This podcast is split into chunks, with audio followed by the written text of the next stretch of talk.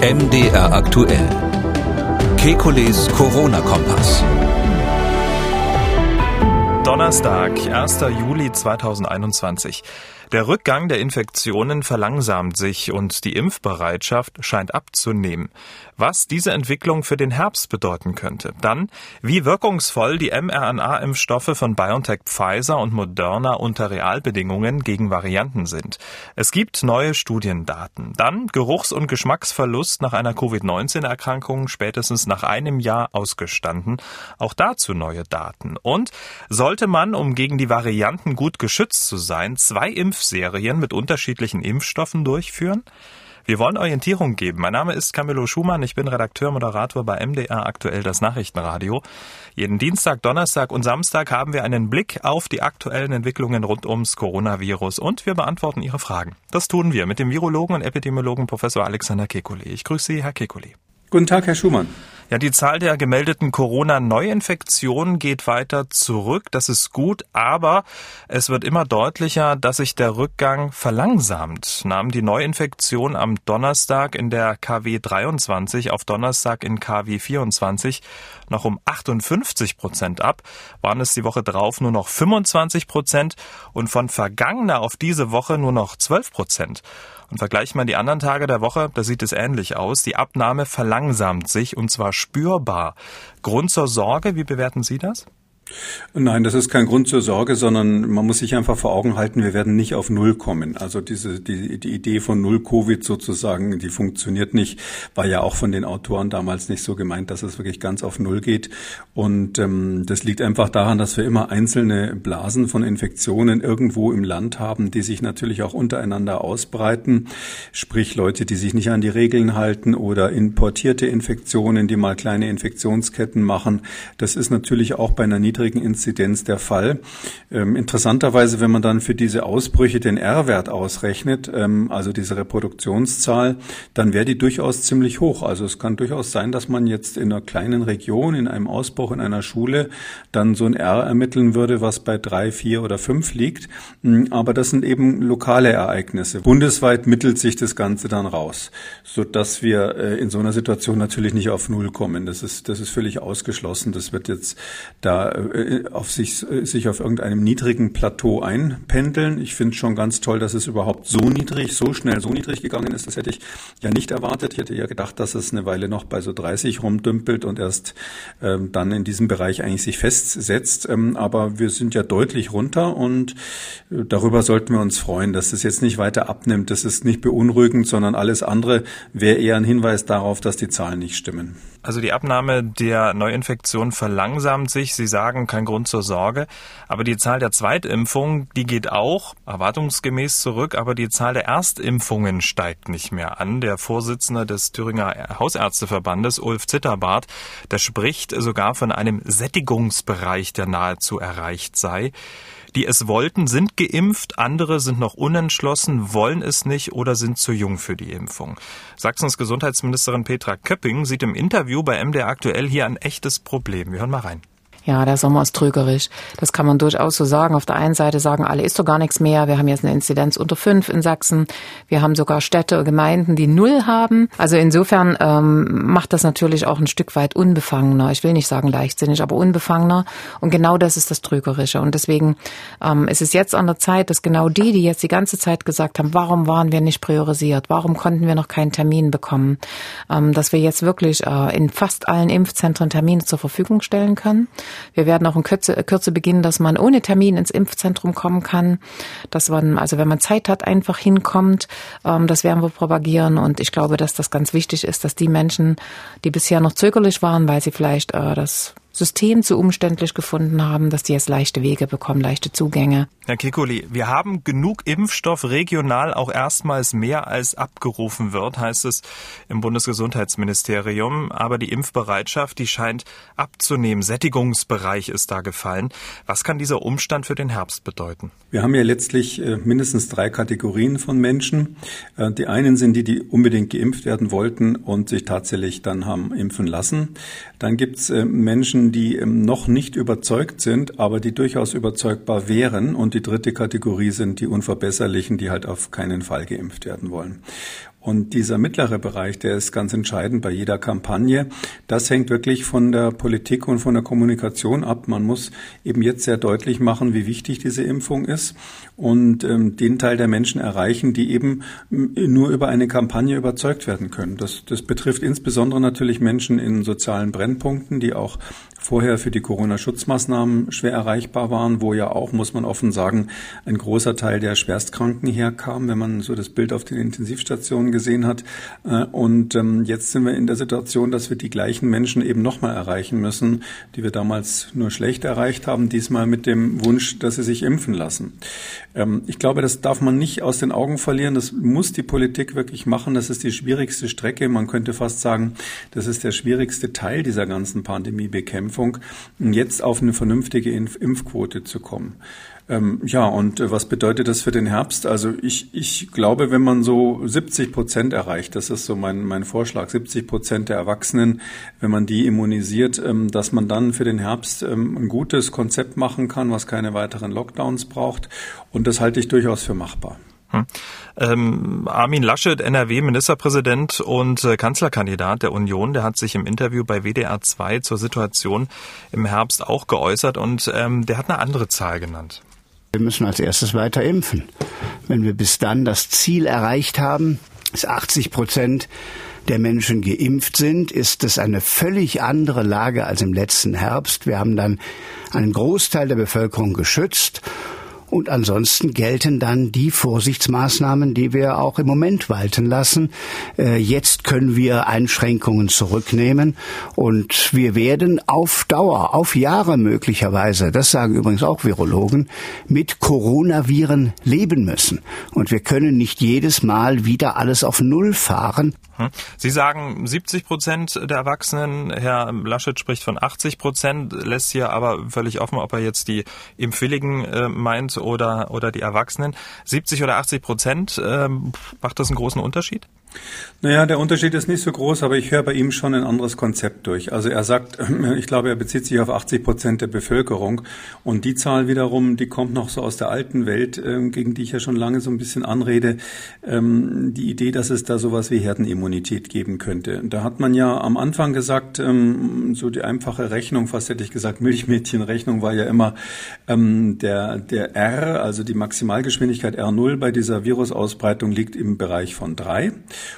Und äh, deshalb müssen ähm, ungefähr zwei Drittel, also 66 Prozent der Bevölkerung äh, geimpft sein oder immun sein auf andere Weise, äh, damit ähm, quasi die, die Pandemie abnimmt. Das war immer so diese Idee, dass dann Herdenimmunität eintritt. Ähm, Sie wissen, dass ich von dem Begriff nichts halte und auch glaube, dass sich im Lauf der Pandemie wirklich deutlich gezeigt hat, ähm, dass dieses Konzept überholt ist, weil wir eben ständig Varianten haben und weil es keine sterile Immunität gibt. Das heißt, auch Geimpfte und Genesene gelegentlich mal das Virus weitergeben.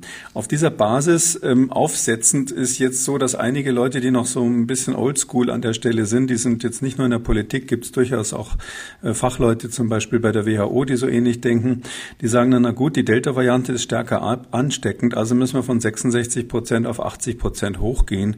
Und ich glaube, aus dieser Ecke hat Herr Laschet die Zahl gegriffen. Ich, es ist nicht so wirklich wichtig. Also 80 Prozent der Gesamtbevölkerung, das werden sie nicht schaffen. Also von 83 Millionen Bundesbürgern 80 Prozent impfen, halte ich für absolut illusorisch. Ich weiß nicht genau, wie die Umfragen bei der Impfbereitschaft sind. Kommt gleich. Aber äh, weit, weit drunter, kommt gleich, ja. Ähm, und ähm, ich kann ja so mal kurz sagen, wie ich auf die 70 Prozent, das ist ja auch nur so eine Empfehlung, also ich würde da jetzt nicht schachern, aber es ist natürlich so, ähm, wir haben erstens äh, so tendenziell, offiziell sagen äh, meistens so um die 75 Prozent der Leute, sie würden sich impfen lassen. Zweitens ist es so, und wenn Sie dann sagen, 70 Prozent der Erwachsenen impfen wir, die Kinder, die Jugendlichen und Kinder kommen im Moment ja gar nicht in Frage, dann ist da noch ein gewisser Puffer drin. Zweitens ist, äh, bezieht dieser Schätzer mit ein, ähm, dass ähm, ein Teil der Menschen natürlich genesen und dadurch immun ist. Das ist ja inzwischen ein relativ großer Teil der Bevölkerung. Da kann man jetzt sagen, bravo, das liegt daran, dass wir vorher die Maßnahmen nicht konsequent durchgezogen haben. Aber das hat eben auf der einen Seite den Nachteil gehabt, dass viele Menschen gestorben sind, ähm, unnötigerweise gestorben sind, äh, insbesondere weil man die Risikogruppen, die man hätte schützen können, nicht geschützt hat. Aber wenn man so will, ist die andere Seite der Medaille, dass man natürlich auf diese Weise relativ viele durchimmunisiert hat, die eben nicht gestorben sind und jetzt quasi zu den Geimpften dazugezählt werden können. Und wenn man sagt, 70 ähm, Prozent der Erwachsenen impfen, dann sind wir in einem Komfortbereich, wo wir eigentlich davon ausgehen können, dass wir uns für den Herbst ziemlich viel wieder leisten können. Und das ist eine Größenordnung. Mein Vorschlag sagt ja 70 Prozent. Übrigens gibt etwa 70 Millionen Erwachsene, also 70 Prozent von 70 Millionen impfen bis Mitte September, wenn die Schulen dann wieder richtig anlaufen. Ähm, da, dafür bräuchten wir ungefähr 30 Millionen Impfdosen, so grob geschätzt. Die haben wir bis dahin. Also wenn die Lieferungen halbwegs okay sind, was, was das Bundesgesundheitsministerium auf der Webseite hat, dann haben wir die sogar locker. Das können wir alleine mit RNA-Impfstoffen stemmen. Meines Erachtens sind die Vektorimpfstoffe, also AstraZeneca und Johnson Johnson, inzwischen aus verschiedenen Gründen aus dem Spiel raus. Und wir, da wir ja in der Größenordnung von 600.000 Impfungen pro Tag ungefähr liegen, ähm, meine ich, ist das auch auf jeden Fall bis Mitte September zu machen. Das heißt, ähm, das wäre ein klares Programm, das wäre ein Ziel, was erreichbar ist. Und das müsste man natürlich dann auch mit einer großen Kampagne kommunizieren und man müsste den Menschen auch dazu sagen, was sie dafür im Herbst bekommen, was sozusagen der Vorteil ist, wenn man diesen Anteil der Bevölkerung impft. Hm. Die Covid-19-Impfbereitschaft der Bevölkerung liegt nach aktueller RKI-Befragung, die kam gestern raus, bei 67 Prozent.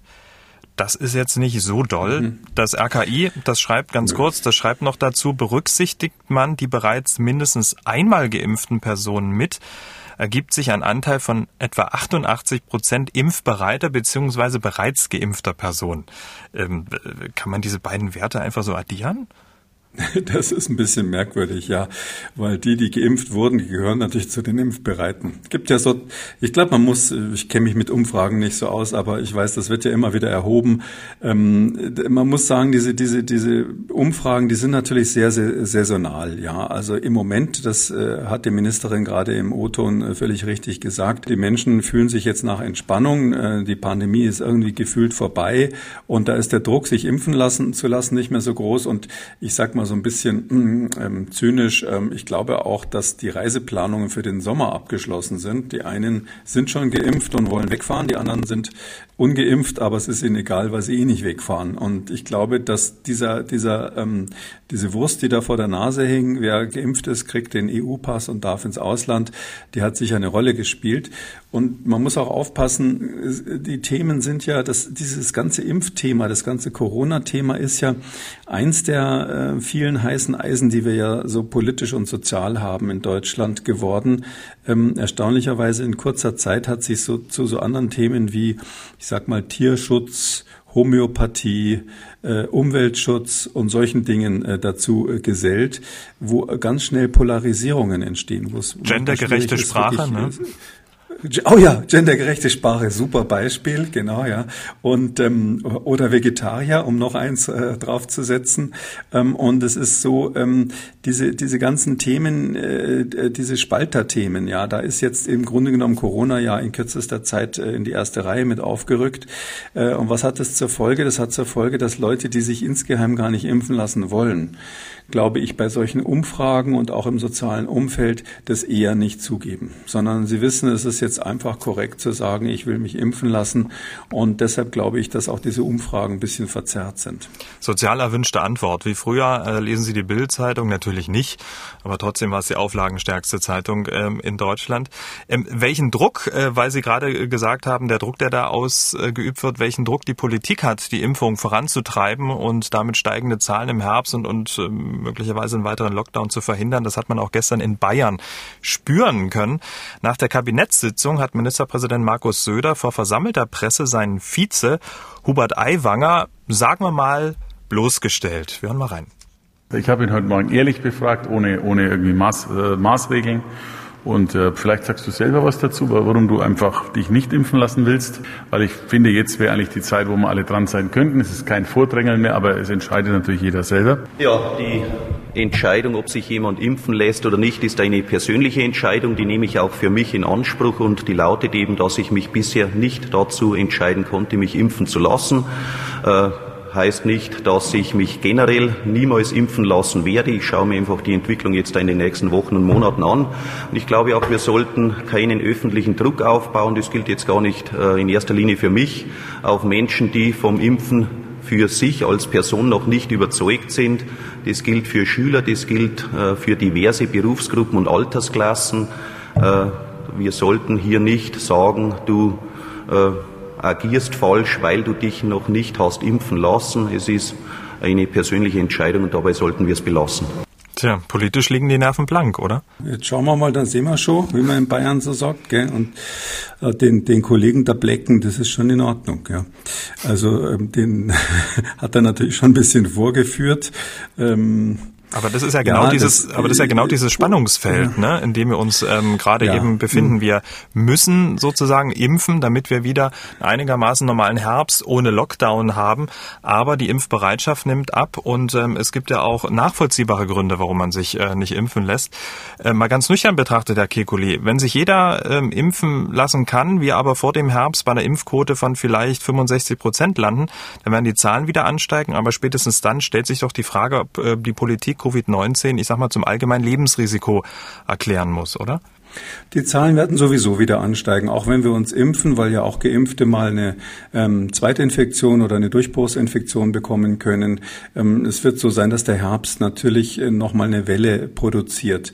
Ähm, die Frage ist ja, die entscheidende Frage ist ja, ob in dieser Herbstwelle es wieder zum großen Sterben kommt, um es mal so etwas plakativ zu sagen. Äh, wird diese äh, Covid-Erkrankung im Herbst ähm, an Gefährlichkeit so weit abnehmen, ähm, dass es vergleichbar mit der Influenza wird? Und das ist so meine Hoffnung. Ich glaube, wenn wir ungefähr, das, ob das jetzt 70 oder 65 Prozent sind, aber wenn wir ungefähr 70 Prozent der Erwachsenen impfen, und ich halte das tatsächlich für, für, für ähm, machbar, ähm, Herr Aiwanger gehört eben dann zu den 30 Prozent, die sich nicht impfen lassen.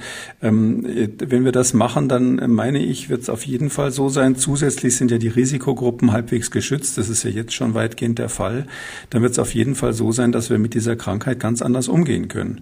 Und das ist eben extrem wichtig für die Wirtschaft, das ist wichtig für unser persönliches soziales Leben, es ist extrem wichtig für die Schüler. Und ähm, ich glaube, ähm, dass wir halt Werbung machen müssen im klassischen Stil. Äh, es, es ist immer ungünstig, wenn halt ein Politiker mal so eine, sage ich mal, nonkonformistische Meinung hat, weil der natürlich ähm, ein Multiplikator ist. Und wenn der natürlich sagt, ich lasse mich nicht impfen, ist das eher schwierig. Aber ich finde, im privaten Bereich ähm, ist es doch ganz normal, dass es Leute sagen, die gibt, die sagen, wir warten mal ab, ja. Wenn Sie, wenn Sie meine Position kennen Sie ja, also ich bin für viele vielleicht auch ähm, äh, diskussionswürdig, weil ich sage, ähm, bei Kindern, zumindest denen, die unter 14 sind, ähm, sollte man mal ähm, eine Weile abwarten, wie sich das so entwickelt mit den modernen Impfstoffen und äh, die Option im Auge behalten, dass wir ja spätestens nächstes Jahr auch einen konventionellen Impfstoff haben. Ähm, da äh, gibt's auch, also wenn, wenn ich jetzt mit meinen Kollegen in den USA diskutiere, die also jetzt wirklich schon überlegen, wie man dann demnächst die Einjährigen impfen kann, ähm, dann schauen die mich auch an wie ein Alien. So ähnlich wie wir jetzt vielleicht auf den Herrn Aiwanger gucken. Und Akzent habe ich da übrigens auch, wenn ich mit denen spreche. Ja. Und ähm, daher ähm, äh, ist es, das ist einfach so, nicht? Also jeder hat ein bisschen eine andere Position. Ich glaube, wir sollten die, die andere Meinungen haben, da nicht in die Ecke drängen, ja, sondern wir sollten einfach unsere Argumente wiederholen. Und für mich ist das wichtigste Argument der soziale Vorteil, den wir davon haben, weil die, die Impf, äh, die, die Risikogruppen haben wir ja doch jetzt weitgehend geschützt. Es gibt ja nur noch relativ wenig Todesfälle. Das hat sich ja gut entwickelt. Übrigens auch in anderen Ländern, die inzwischen die Delta-Variante haben, ist es ja trotzdem so, dass die Sterblichkeit da ähm, nicht auf den alten Stand wiederkommt. Und deshalb ist das Argument jetzt, okay, die Risikogruppen sind geschützt, aber jetzt impfen wir uns eben letztlich, äh, um unsere sozialen Freiheiten zurückzubekommen und vor allem für diejenigen, die nicht geimpft werden können oder sollen, und das sind die Jugendlichen und Kinder. Was meinen Sie, was wäre denn, ähm, die Urlaubszeit beginnt gerade, was wäre denn so ein guter Zeitpunkt, wo man mal so einen Strich äh, drunter zieht, Status quo, ähm, sich die Zahlen anguckt und dann entscheiden sollte. Also auf die Neuinfektionen, auf äh, die Todesfälle, auf die Impfquote, um dann zu sagen, so, Covid-19 ist jetzt, ähm, ja, gehört jetzt zum Lebensrisiko, genau wie eine schwere Influenza. Der richtige Zeitpunkt ist jetzt. Das muss man ganz klar sagen. Ähm, äh, es sind noch drei Monate, äh, bis äh, sozusagen die Schulen anfangen. Nicht einmal drei Monate, bis sie anfangen. Wir haben das dritte Quartal gerade begonnen. Und ab Mitte September wird es langsam kühl und die Schüler kommen zurück. Und das heißt, im Grunde genommen müssen wir jetzt das machen, was ich ein Endspiel nenne. Also wir sind jetzt in der Phase, wo man das Endspiel, also verglichen mit dem Schach natürlich, wo man das Endspiel der Pandemie planen muss. Und kein Schachspieler würde jemals gewinnen gewinnen, wenn er erst zwei Züge vorher sich überlegt, was er da macht, äh, sondern man muss das jetzt vorbereiten. Und die Vorbereitung heißt eben, dass man ein äh, klares Konzept braucht, dass man einen gut strukturierten Vorschlag braucht, dass die Bürger auch verstehen, okay, wenn wir das und das machen, mein Vorschlag wäre eben 70 Prozent äh, der Erwachsenen zu impfen ähm, bis Mitte September, dann haben wir die und die Konsequenzen und dann passiert zum Beispiel in den Schulen ähm, und im, im öffentlichen Nahverkehr Verkehr und mit den Veranstaltungen passiert Folgendes. Das wird dann die Konsequenz. Also wenn Sie wollen, können wir das ein bisschen entwickeln, wie das im Herbst aussehen wird. Dann tun Sie das doch. Also 70 Prozent Impfquote ja. ist sozusagen vorausgesetzt, ähm, plus äh, die restlichen Parameter, von denen wir ja noch nicht wissen, wie sie sind. Also die Todesfälle, die Neuinfektion oder spielen die dann keine Rolle mehr? Also die Todesfälle werden dann nicht weiter raufgehen. Also das wird nicht so sein, dass es eine Überraschung gibt. Da gehe ich einfach mal von aus. Das ist natürlich immer so, dass Sie bei solchen Konzepten, ähm, sage ich mal, Grundannahme haben, sozusagen so eine Art Dogmen. Äh, in dem Fall ist das Dogma nicht kirchlich begründet, sondern so, dass wir andere Viren kennen und dieses Virus inzwischen ganz gut kennen, die Varianten kennen, die Situation im Ausland natürlich beobachten. Äh, und da haben wir viele Parameter und deshalb würde ich davon ausgehen, wenn man ähm, 70 Prozent geimpft hat, plus noch den Effekt der Genesen, Reisenden dazu nimmt, dann hat man eine Situation, äh, da kann man dann Folgendes machen, mal, um das mal runter zu deklinieren. Also erstens für Kinder und Jugendliche brauchen wir natürlich äh, Sonderregelungen, weil die sind dann nicht geimpft bis dahin. Also jeder, der bis 18 ist. Das heißt für mich Grundschulen und Kitas würden wir im Herbst es dann so machen, dass wir die Masken fallen lassen können. Keine Masken mehr für Grundschulen und Kitas. Ich würde die aber weiter testen. Zum Beispiel einmal die Woche durch einen Spucktest oder ähnliches. Und man müsste natürlich da besonders aufpassen, dass man keine kranken kranken Kinder zulässt. Das war sowieso ein Unding, dass früher die kranken Kinder dann andere angesteckt haben. Aber im Grunde genommen ist mit diesen einfachen Regeln die Grundschulen, sind die Grundschüler schon mal aus dem Schneider. Das finde ich eine ganz wichtige Sache. Für die Sekundarstufe, die Älteren meine ich, sollte man im Herbst anfangen mit Masken und sehen, wie sich entwickelt. Und von vornherein sagen, ihr müsst wieder mit Masken in die Schule kommen. Wir testen uns euch auch regelmäßig, einmal die Woche zum Beispiel. Die Spucktests finde ich sind wirklich zumutbar.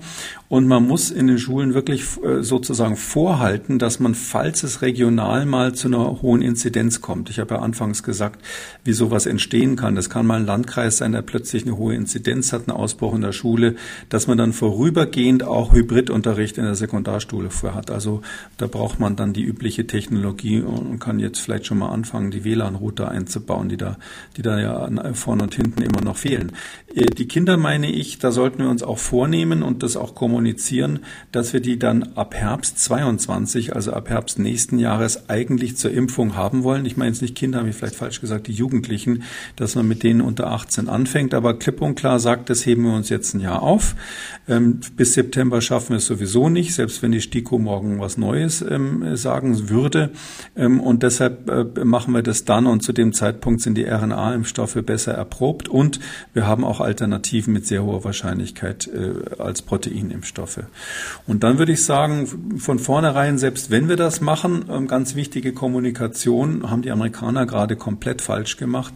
Wir müssen sagen, ihr müsst trotzdem in bestimmten Situationen weiter Masken tragen. Und zwar immer dann, wenn anonyme Kontakte in geschlossenen Räumen sind. Heißt öffentlicher Nahverkehr, Bundes, äh, äh, bei der Bahn, in Geschäften und Behörden und ähnlichem. Da, da können Sie ja die Leute nicht nachverfolgen und deshalb uns in geschlossene Räume, gerade im Winter, würde ich die Masken beibehalten. Man kann vielleicht übergehen in den Bundesländern, wo die FFP2-Maske-Vorschrift ist auf normale OP-Masken. Und dann haben wir das Thema, die den, das weitere Instrument heißt ja GGG, genesen, ähm, ge, äh, genesen, geimpft oder getestet.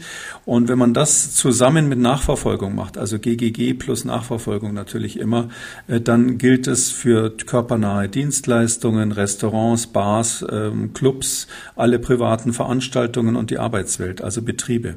Da würde man also die, auf die Masken verzichten und sagen, ähm, GGG und natürlich in diesen Fällen die Möglichkeit Möglichkeit der Nachverfolgung. Das hat man ja im öffentlichen Verkehr üblicherweise nicht. Mhm. Und bei den Großveranstaltungen, die Fußballer sind natürlich jetzt enttäuscht gerade wahrscheinlich im Moment. Bei Großveranstaltungen ist es so, da müssen sie möglicherweise dann zumindest am Anfang auch die Masken noch dazu nehmen, je nachdem, wie das, wie das Risiko, äh, wie die Risikosituation ist. Das waren mal so ein paar Beispiele, aber ich glaube, mhm. so ein Paket muss man wirklich, hat ja auch schon mal funktioniert, was die Bundesregierung da gemacht hat, so ein Fahrplan, dass man sagt, das ist unser Fahrplan, dafür brauchen wir die 70 Prozent und jetzt bitte alle antreten, die noch unentschlossen sind. Das wirkt auf mich so ein bisschen Team Vorsicht. Ähm, aber warum oder anders, was spricht denn dagegen bei 70 Prozent ähm, Impfquote, wenn sie denn erreicht wird, zu sagen, ja gut, ähm, der Rest äh, möchte sich halt nicht impfen lassen, aber wieso müssen die 70 Prozent unter den restlichen 30 Prozent, ich sage es jetzt mal so ein bisschen sehr äh, salopp und äh, zugespitzt, darunter leiden und weiter Maske tragen? Bei der Influenza tut man das ja dann auch nicht. Ja, weil unter den 30 Prozent natürlich Menschen sind, die im Risiko stehen und die sterben könnten. Und ähm, jetzt sage ich mal zum Beispiel, ja, Sie hätten jemanden, der ähm, aus einfach einen guten medizinischen Grund hat, sich nicht impfen zu lassen, ist aber eine Risikoperson. Der will ja trotzdem zum Einkaufen gehen. Und ich finde, das ist eine kleine Zumutung. Es ist eine Zumutung, ja, aber es ist eine kleine Zumutung zu sagen, diese Wintersaison, wenn es also dann kalt wird und die Erkältungskrankheiten kommen und eben auch dann Corona nicht mehr so leicht äh, zu differenzieren ist, man es nicht mehr so leicht erkennt, mhm. dann muss man eben dann, wenn man in der Straßenbahn ist und beim Einkaufen und wenn man auf der Behörde ist irgendwo, muss man halt die Maske kurz aufsetzen. Ich, ich finde, ehrlich gesagt, finde ich das zumutbar, ähm, weil ich nicht davon ausgehe, dass dass die 30 Prozent jetzt alles sozusagen bösartige Verweigerer sind, die selber schuld sind, wenn sie an Corona sterben, sondern der Staat muss meines Erachtens allen Bürgern ähm, die Möglichkeit geben, ähm, am äh, essentielle Lebensbereiche zu erledigen. Und da gehört eben Straßenbahn und Einkaufen dazu. Mhm. Ähm, da gehört nicht die Diskothek dazu. Ja, wenn einer sagt, ich will jetzt abends in den Club in Berlin gehen, ähm, dann da ist es natürlich so, da wird man keine Maskenpflicht mehr haben. Ähm, aber ähm, da muss ja auch nicht jeder unbedingt unbedingt hin, wenn er eine Risikoperson ist. Drum finde ich schon, äh, dass man da unterscheiden muss und ich, ich persönlich halte das für zumutbar, aber Sie haben völlig, Sie haben vollkommen recht. Es ist eine Riesendiskussion, was Sie gerade gesagt haben in den USA. Wir haben dort äh, die Situation, dass CDC, die äh, nationale Gesundheitsbehörde, da gab es also Mitte, Mitte Mai eine wichtige Rede von der Chefin dort, Rochelle Walensky, die hat gesagt, wir heben jetzt die Maskenpflicht auf für Geimpfte. Daraufhin haben einige Bundesstaaten die Maskenpflicht ganz aufgehoben. Natürlich die, die äh, konservativen Bundesstaaten, die sowieso keinen Bock mehr drauf hatten und haben gesagt, das CDC hat gesagt, wir brauchen die Masken nicht mehr und haben die komplett aufgehoben. Und es gab eine Riesendiskussion und die WHO hat zwei Tage später gesagt, der dort zuständige Programmdirektor für die, für die Emergency Program, also für diese Notfall, dieses Notfallprogramm, der Mike Ryan, der hat gesagt, ähm, alles Quatsch, wir brauchen unbedingt die Masken, auch für Geimpfte weiterhin. Also mhm. da ist jetzt richtig die Diskussion am Dampfen. Und deshalb finde ich, äh, bevor wir jetzt solche Diskussionen hier kriegen in dieser Qualität, wo sich sogar CDC in den USA und die Weltgesundheitsorganisation in den Haaren liegen, ähm, sollte man lieber so eine klare Linie haben. Und äh, was ich gerade gesagt habe, ist da mein Vorschlag. Ich bin ja zum Glück kein Politiker und trete auch im September nicht an. Darum schauen wir uns mal an, wer das dann zu entscheiden hat. Aber wenn ich so rausgehört habe und Sie sagen ja dann auch für den Herbst 22 dann auch äh, die Kinder impfen, möglicherweise dann mit Proteinimpfstoffen, also mit einem Impfstoff, äh, dessen Wirkungsweise wir schon äh, ein bisschen länger kennen. Aber nichtsdestotrotz, ich sag mal so, das Jahr 22 mit allen von Ihnen genannten Maßnahmen äh, wäre sozusagen etwas, was jetzt unsere nahe Zukunft noch äh, ja, droht, in Anführungszeichen, Maske ähm, etc. Ich glaube ja. Ich glaube, dass wir, ich finde es auch nicht so bedrohlich, ja. Also wenn jetzt zum Beispiel, ähm, also ich finde die Maske nicht so bedrohlich, wenn ich sie nur kurz beim Einkaufen anziehen muss und dann wieder ausziehen kann, wenn ich aus dem Laden gehe.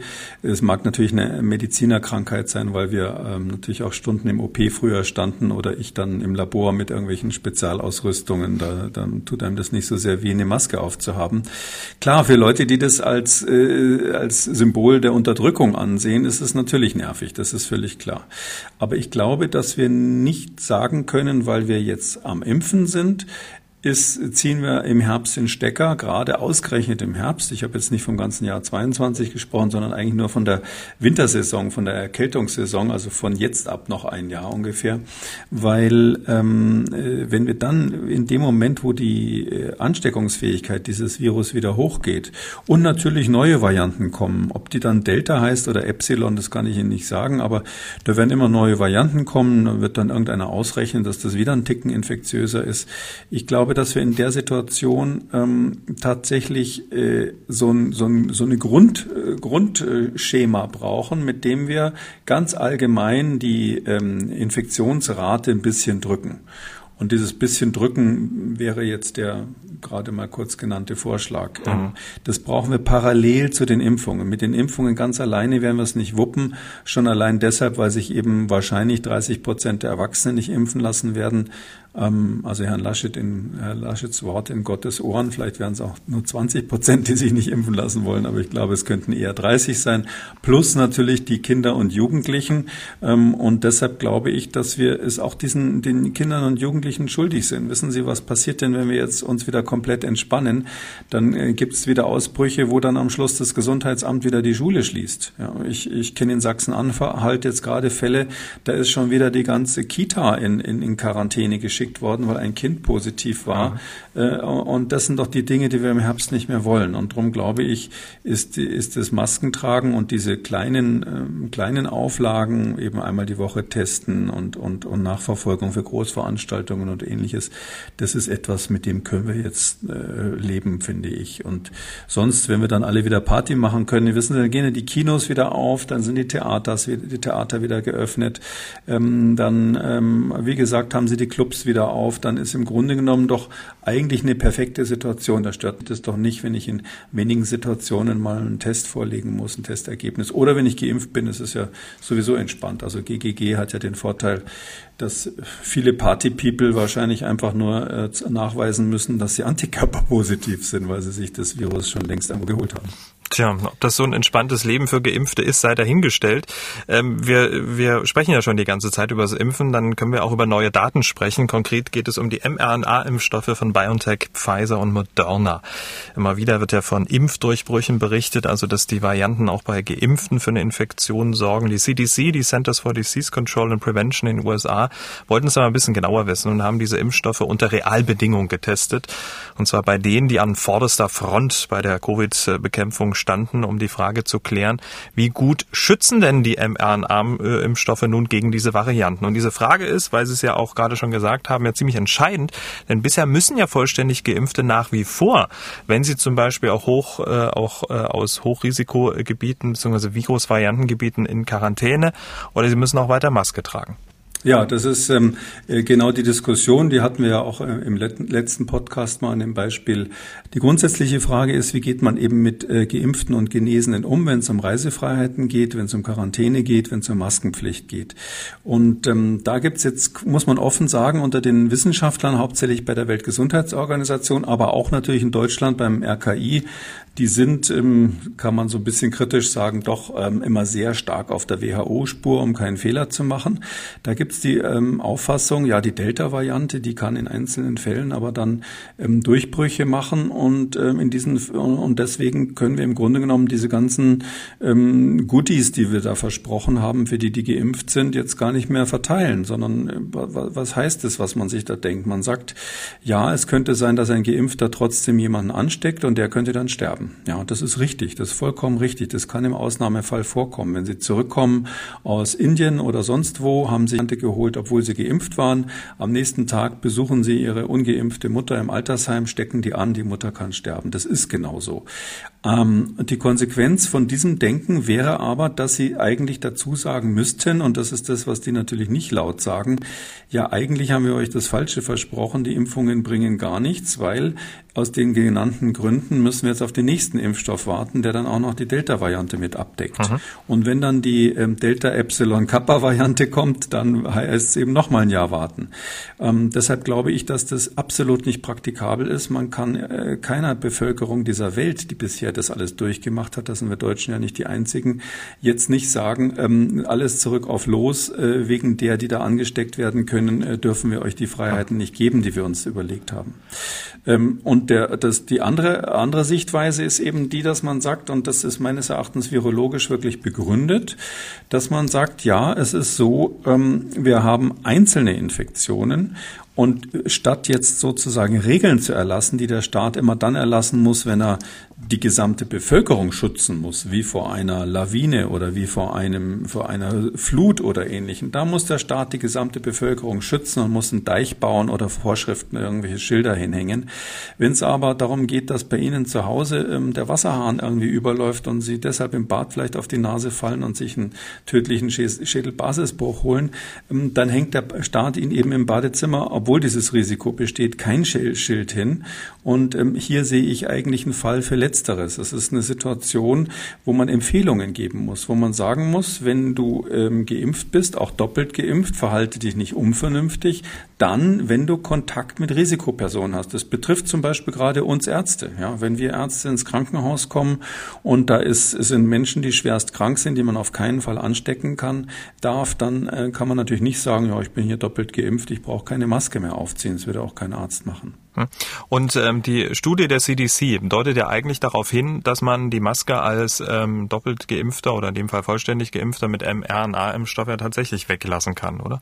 Ja, die, die Studie äh, ist, ist mir natürlich deshalb sympathisch, weil sie sozusagen die CDC-Position stärkt. Kein Wunder, kommt ja auch von dort gegen die WHO. Vielleicht auch kein Zufall, dass das gerade gestern erschienen ist in einem sehr renommierten äh, Journal. Ähm, und die haben eben diese knapp 4000 ähm, Leute aus dem Gesundheitsbereich, Ärzte und Ärztinnen, äh, Krankenpfleger und Schwester haben sie, ähm, äh, haben sie dort ähm, verfolgt über eine längere Zeit, also konkret von Mitte Dezember bis äh, Mitte April. Und ähm, äh, die wurden geimpft, und zwar mit Moderna oder BioNTech. Ähm, und ähm, einige haben eine Dosis bekommen, andere haben zwei Dosen bekommen. Insgesamt sind der größte Teil dann letztlich voll geimpft gewesen am Ende der Studie. Und man hat einfach nur verfolgt, wie viele von denen infizieren sich denn, weil die haben natürlich ein relativ hohes Risiko gehabt. Und da haben sich dann fünf Prozent der Teilnehmer haben sich angesteckt. Ähm, und das Interessante ist eben, äh, dass nur ein ganz kleiner Teil von denen ähm, äh, geimpft war. Und zwar waren fünf Prozent äh, fünf Personen waren voll geimpft und haben sich trotzdem angesteckt und elf Personen waren einmal geimpft und haben sich trotzdem angesteckt. Ähm, daraus haben die das ausgerechnet, was, was äh, diverse andere Studien auch schon gezeigt haben, nämlich dass erstmal die, der Schutz bezüglich ähm, symptomatischer Erkrankung hier bei 91 Prozent liegt. Das ist das, was man erwarten würde, weil wir ja inzwischen ähm, mindestens die Alpha-Variante haben, die zirkuliert. Früher waren es mal 95 Prozent bei diesen Impfstoffen. Das ist äh, so im Bereich von 90 Prozent gesunken bei Alpha. Und auch der, äh, der, die, der Schutz mit einer einmaligen Impfung ist bereits bei 81 Prozent. Also nicht am nächsten Tag der Impfung, sondern das ist immer gerechnet nach der ersten Impfung plus 14 Tage warten, bis es richtig gewirkt hat. Dann ist man mit 81 Prozent schon geschützt. Und das ist ja ein ganz wichtiges Thema. Das bestätigt das, was, was, was wir hier schon oft diskutiert haben, dass es eigentlich eine sehr gute Strategie ist, möglichst viele aus den Risikogruppen einmal zu impfen. Und das Interessante ist eben jetzt, was ist eigentlich mit denen, die also äh, geimpft wurden und trotzdem krank wurden. Entweder einmal geimpft oder zweimal. Und das Interessante ist, dass äh, die, die Viruslast bei diesen Menschen ganz massiv runtergegangen ist. Also die hat sich fast halbiert, ähm, äh, auch, auch wenn die in dem Fall nur, ähm, wenn die geimpft waren und trotzdem krank wurden. Das heißt also, wer sich angesteckt hat trotz Impfung, wenn es zu diesen Durchbruchsinfektionen kommt, dann ist die Viruslast im Rachen viel geringer, geringere Viruskonzentration und die sind auch deutlich kürzer krank. Also die sind auf jeden Fall weniger als eine Woche lang krank bei den anderen und, und weniger eine, als eine Woche lang Virusausscheider. Das heißt, man hat eine kürzere Virusausscheidung, man hat weniger schwere Symptome sowieso und man hat eine geringere Viruslast. Und das bestätigt eigentlich das, was die Arbeitshypothese war für den, für den ähm, Vorschlag, den ich vorhin gemacht habe, nämlich, dass Leute, die geimpft sind, falls sie sich infizieren, zwar bei engen Kontakten noch jemand anstecken können. Der Arzt seinen Patient oder man seine eigene Mutter oder ähnliches, aber dass sie nicht mehr als Superspreader in Frage kommen. Und ohne Superspreading gibt es keine Pandemie, weil sie bei diesem Virus, das ist anders als bei Masern, kriegen sie eine Pandemie nur dann, wenn sie Superspreading-Ereignisse haben. Das heißt Ereignisse, wo eine Person wirklich viele ansteckt und dafür muss das R relativ hoch sein. Sie müssen viele äh, infiziert bekommen und so ein hohes R oder so eine hohe Reproduktionszahl kriegen sie nicht hin, wenn sie geimpft sind und dann die Infektion bekommen, weil sie einfach zu wenig Virus haben und zu kurz auch äh, die Virusbelastung ist. Hm, da wäre doch äh, diese Studie eine gute Grundlage, um äh, die Quarantäne für Reiserückkehrer ähm, dann auch abzuschaffen, also für geimpfte Reiserückkehrer. Ja, also meines Erachtens ist es so, äh, kann man hier an, das bestätigt im Grunde genommen das, was wir letzte, im letzten Podcast mal besprochen haben, ist auch nicht völlig überraschend. Also es ist ja nicht so, dass ich diese Studie vorher kannte oder ähnliches, sondern aus virologischer Sicht gibt es ja absolut kein Gegenbeispiel.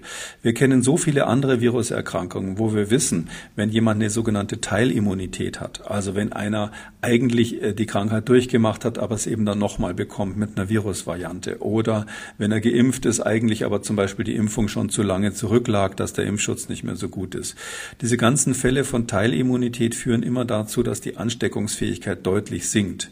Wenn Sie, wie bei dieser Situation, in der wir hier sind, eine Pandemie haben, die durch einen Atemwegserreger ausgelöst wird, wo der Atemwegserreger uns deshalb nur so plagen kann, weil er so hochinfektiös ist, weil er diese Superspreadings machen kann.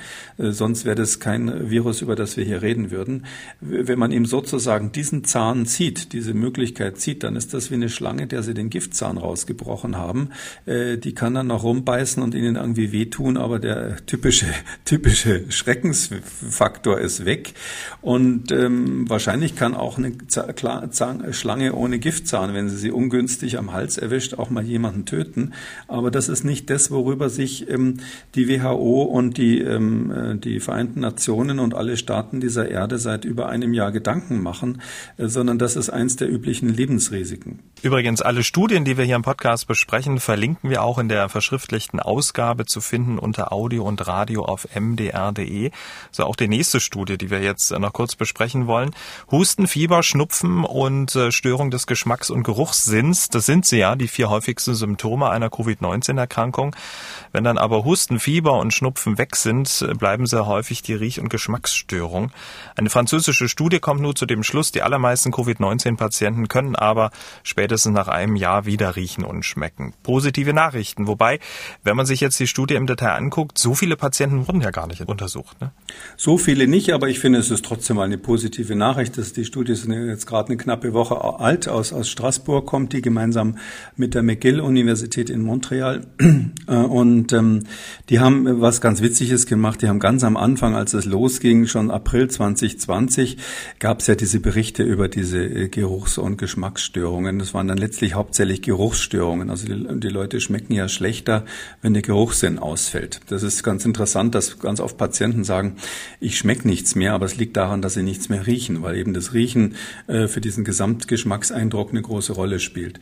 Und ähm, dieser Ausfall des Geruchssinns, wo wir inzwischen ja wissen, dass das Standard ist bei Covid äh, und was gerade jüngere Leute plagt, die sonst häufig einfache Infektionen nur haben, ähm, da haben sie eben 97 Patienten verfolgt. Und die hatten also Geruchsstörungen, entweder in dem Sinn, dass sie nichts gerochen haben, man nennt es dann Anosmie, oder dass sie irgendwie Fehlgerüche hatten. Das ist fast noch schlimmer, Dysosmie, ja, dass irgendwie alles irgendwie nach Klo riecht.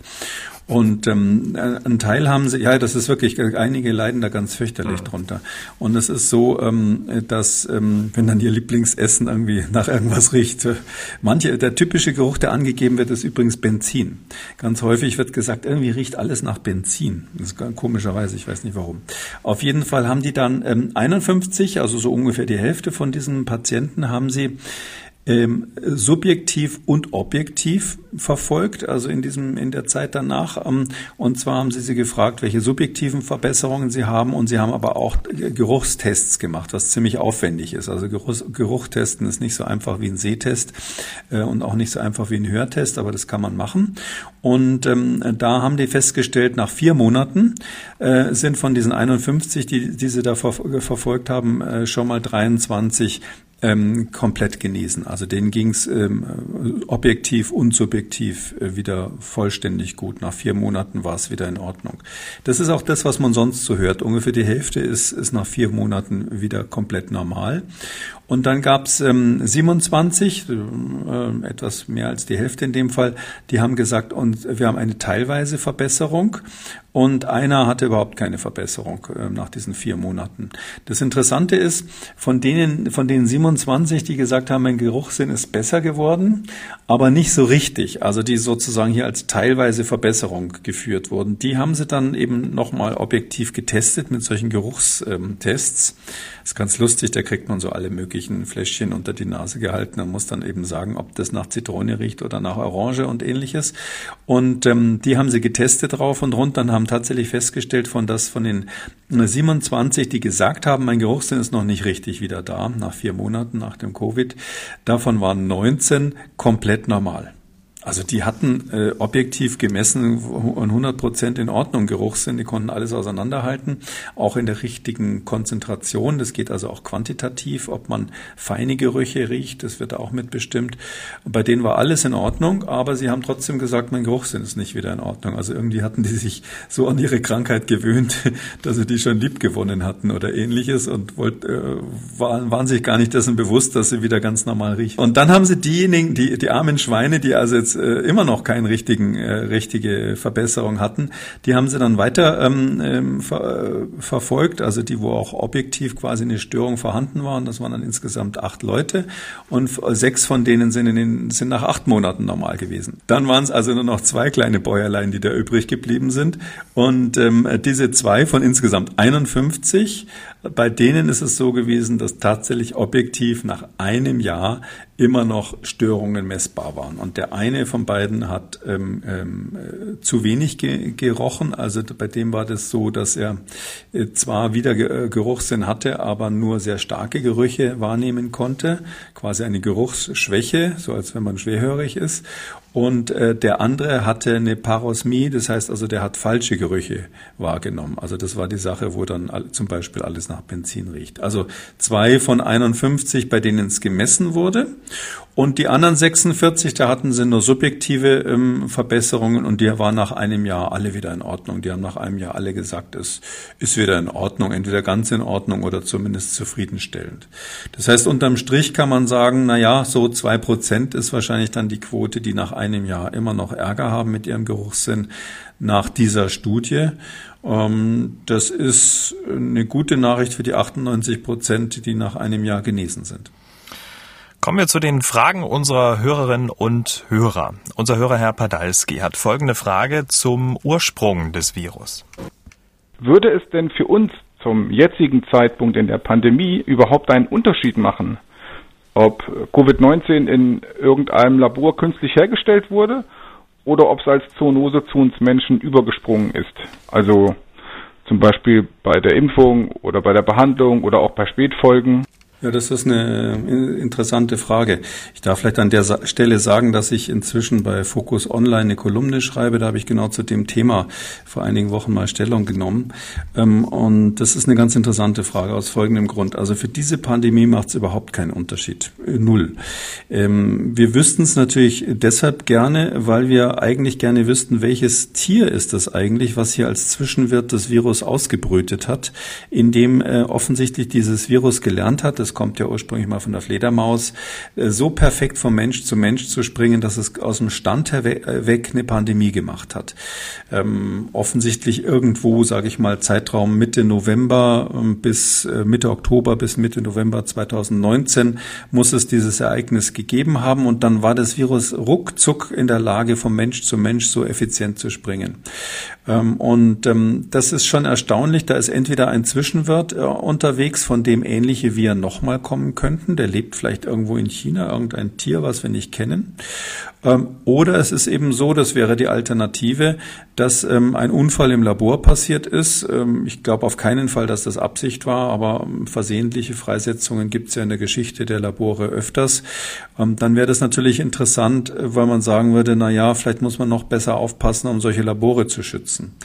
Ähm, jetzt habe ich ähm, da eigentlich folgenden Gedanken dazu, der geht so ähnlich wie das, was der Hörer gefragt hat.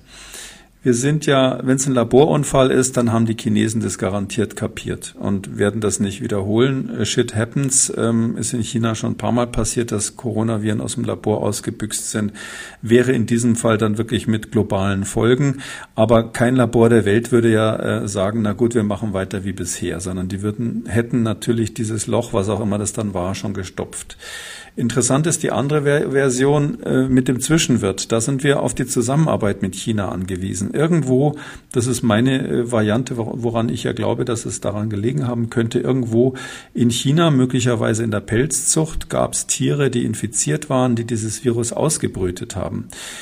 Diese Umstände können wir nur mit den Chinesen zusammen gemeinsam durch Transparenz letztlich rekonstruieren und verhindern, dass es sich wiederholt oder dass sich Ähnliches wiederholt.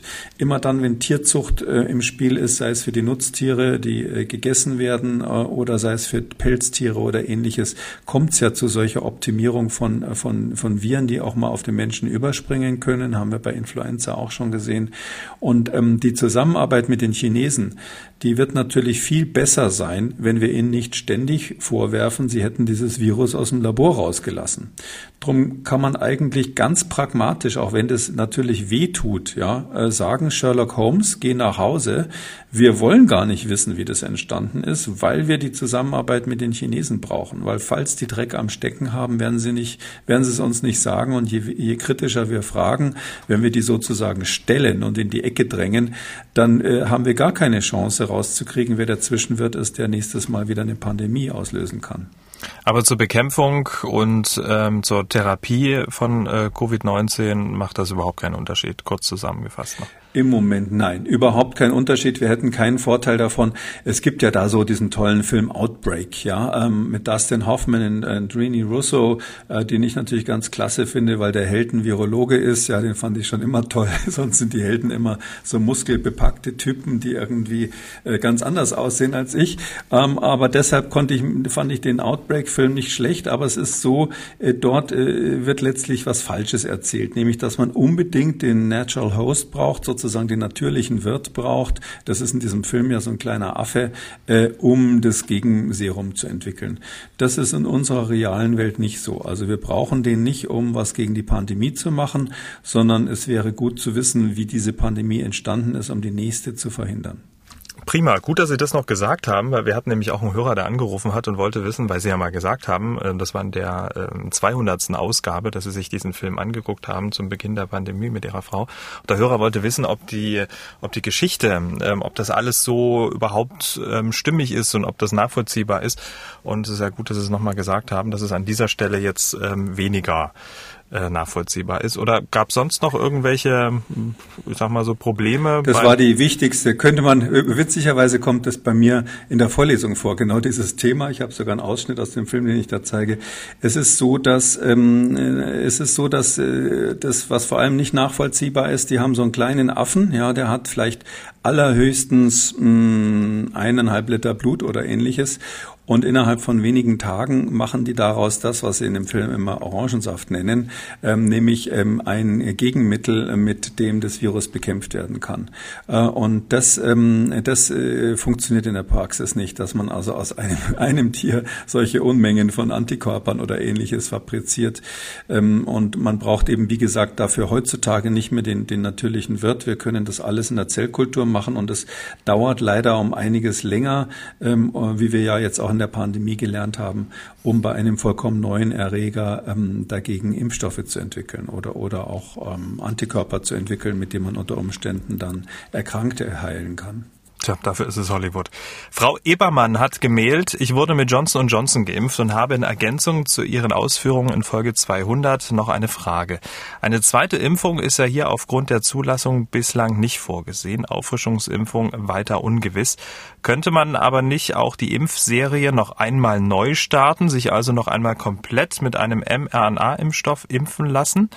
um auf der sicheren Seite zu sein, was die Delta-Mutation anbelangt? Viele Grüße. Ja, also ähm, man muss jetzt ehrlich sagen, es ist so, dass die Einmalimpfung mit dem Vektorimpfstoff von Johnson Johnson so gut die ist äh, gegen die ursprünglichen Virustypen, ähm, dass wir da Zweifel haben müssen, dass sie bei dem Delta, bei der Delta-Variante wirklich so gut funktioniert.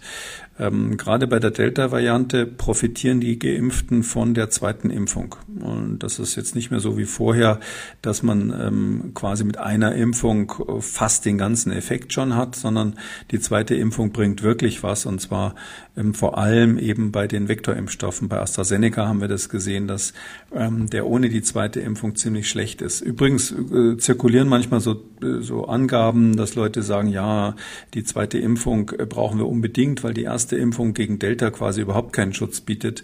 Das äh, stimmt nicht. Das basiert auf äh, britischen Daten, wo sehr viel AstraZeneca eben mit im Spiel war, also mit in der Rechnung war. Wenn man die RNA-Impfstoffe nimmt, die bei uns zum großen Teil verwendet werden, ist die erst, ist der erste Impfung doch auch, auch gegen Delta schon ein, ein relativ guter Schutz. Natürlich braucht man die zweite, aber es ist nicht sinnlos. Ja, und für die, die eben nur Johnson Johnson einmal bekommen haben, ich würde jetzt schon so weit gehen, da wir davon ausgehen müssen, dass wir in Deutschland demnächst Delta als dominante Variante haben. Und da wir eingangs gehört haben, es gibt so gerade so einen Überschuss an Impfstoff, da würde ich fast sagen, jemand, der jetzt Johnson Johnson gekriegt hat, nur einmal geimpft wurde, der macht sicher keinen Fehler, wenn er sich jetzt noch einen RNA-Impfstoff eine Dosis hinterhergeben lässt. Also quasi einmal Johnson Johnson plus einmal Moderna oder ähm, oder äh, Pfizer BioNTech weil einfach wir wissen, dass erstens diese Kombination nochmal einen deutlichen Booster, eine deutliche Verstärkung des Schutzes gibt und zweitens, dass eben damit insbesondere diese neue Variante besser abgedeckt wird. Hm, aber die komplette Impfserie, also zweimal, wäre dann ein bisschen zu viel des Guten. Zweimal, äh, ich habe, es gibt natürlich, das ist jetzt so ein bisschen frei, frei mhm. schwebende Impf Empfehlung, ähm, also fast hätte ich gesagt aus dem Bauch heraus, aber es ist so, wir haben ähm, so viele Daten, die zeigen, dass eine Auffrischimpfung wirklich einen guten Effekt hat und zwar gerade wenn man verschiedene Impfstoffe nimmt, dass man dann, wie es ja auch zu erwarten ist, sozusagen das Spektrum der gebildeten Antikörper verbreitert und auch das Spektrum dieser T-Zellen, die sich da wehren, ähm, verbreitert. Ähm, so dass ich sagen würde, wenn man äh, einmal Johnson Johnson und einmal einen RNA-Impfstoff hat, das ist also wirklich dann ausreichend und da ist man dann genauso gut geschützt wie die, die zweimal, mindestens genauso die zweimal ähm, RNA-Impfstoffe bekommen haben. Und ich würde fast, also wenn es jetzt ähm, im privaten Kreis wäre und jetzt nicht hier äh, formal natürlich die STIKO zuständig wäre, würde ich äh, geradezu die Empfehlung aussprechen, dass die Johnson Johnson Leute jetzt ähm, mal diese über, überschüssigen RNA-Impfstoffe sich holen und eine zweite Impfung machen. Damit sind wir fast am Ende. Es gibt eine positive Meldung zum Schluss und die kommt von unserer Hörerin Frau Birnbauer. Sie schreibt, kann es sein, dass durch die Corona-Impfung Warzen verschwinden. Ich hatte am 4.6. die zweite Impfung mit BioNTech Pfizer. 14 Tage später war das lästige Ding weg. Das wäre doch mal was Positives. Viele Grüße, Frau Birnbaumer. Ja, das stimmt. Natürlich kann das sein. Also Warzen verschwinden durch immunologische Stimuli, also durch Stimulation des Immunsystems. Und da kann man alles Mögliche machen. Da kann man Leute erschrecken, soll, glaube ich, auch funktionieren. Ähm, ähm, nackig bei Vollmond durch den Park laufen, habe ich auch mal gehört. Also gibt viele Dinge, die man gegen Warzen machen kann. Alles, was halt irgendwie, äh, äh, sage ich mal, das Sensorium schockt. Also wenn Sie irgendwas haben, vielleicht ins Eiswasser springen oder so, gibt verschiedene Dinge, wo das funktioniert. Und deshalb bin ich ganz sicher, dass der Immunstimulus durch so eine Impfung bei manchen Menschen, das ist natürlich nicht verbrieft, dass es immer geht und auch nicht verbrieft, dass es am Schluss dann auch in einer Studie bewiesen wird, aber so im Prinzip solche Dinge gehen gegen Warzen. Irre. Damit sind wir am Ende von Ausgabe 202. Vielen Dank, Herr Kekoli. Wir hören uns dann am Samstag wieder, dann zu einem Hörerfragen-Spezial. Bis dahin. Gerne, bis dann, Herr Schumann. Sie wollen auch was wissen, dann schreiben Sie uns an mdraktuell-podcast.mdr.de oder Sie rufen uns an, kostenlos 0800 300 2200. Kekules Corona-Kompass als ausführlicher Podcast unter Audio und Radio auf mdr.de, der ARD-Audiothek, bei YouTube und überall, wo es Podcasts gibt. Hören Sie doch mal in andere Podcasts von MDR aktuell rein. Zum Beispiel kann ich in den Podcast Der Rechthaber empfehlen der Podcast für juristische Alltagsfragen. In der aktuellen Ausgabe geht es unter anderem um die Frage, die Pflicht ist ja ausgelaufen, kann ich aber als Arbeitnehmer trotzdem auf Homeoffice bestehen? Die Antwort bei der Rechthaber. MDR aktuell. Kekules Corona-Kompass.